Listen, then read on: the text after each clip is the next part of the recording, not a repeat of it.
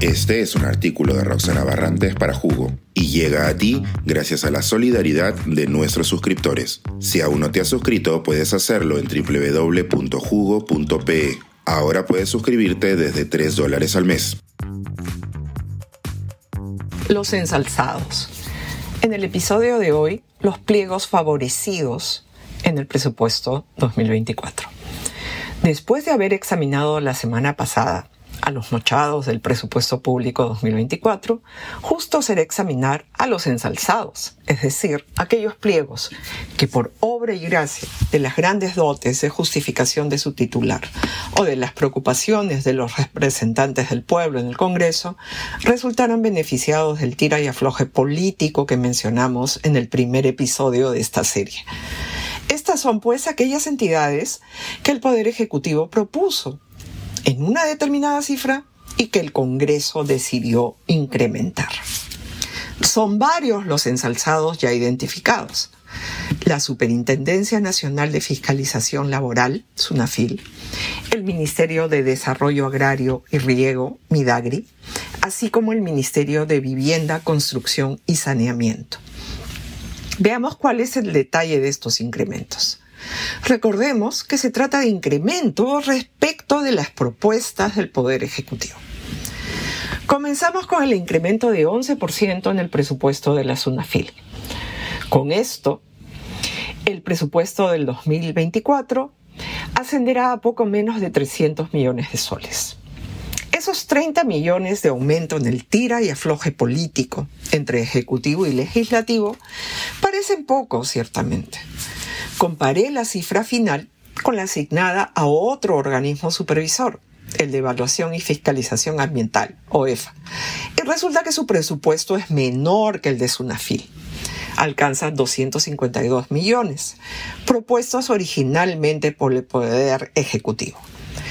Pero si observamos el presupuesto de la OEFA, uno no puede evitar la curiosidad de chequear el monto presupuestado para el Servicio Nacional de Certificación Ambiental para las Inversiones Sostenibles, SENACE.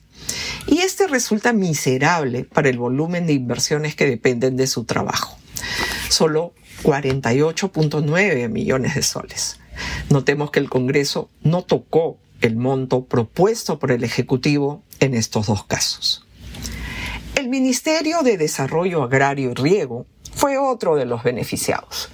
Su presupuesto aumentó en 5.56% respecto de la propuesta del Ejecutivo, un equivalente de más de 98 millones de soles. El aumento en el presupuesto de este sector se debe casi totalmente a la introducción de 44 obras en distintas zonas del país rehabilitación de canales, mejoramiento de sistemas de riego, creación del servicio de agua, creación, mantenimiento de estructura de riego, entre otras. Son proyectos relativamente pequeños en magnitud, pues el promedio de presupuesto asignado a cada uno es de 2 millones de soles. Otra de las entidades beneficiadas de este sector fue Agrorural, cuyo presupuesto aumentó en 21% por trabajo del Poder Legislativo. Finalmente, el Ministerio de Vivienda, Construcción y Saneamiento también se benefició con un incremento de 7.1% respecto de la propuesta remitida por el Poder Ejecutivo son 287 millones de soles, de los cuales 97 se, asignan a proyectos pequeños de creación de pistas y veredas, losas deportivas, mejoramiento de agua y saneamiento, y proyectos similares de montos que se encuentran en el rango que va de 231 mil soles hasta 5 millones. De una mirada general, los grandes cambios se explican por el aumento de proyectos pequeños. Estoy segura que todos y cada uno de estos proyectos tienen una excelente justificación y merecen ser financiados, ya que de otro modo, el MEF, guardián de nuestros recursos fiscales, no hubiera aceptado los cambios propuestos por el Congreso.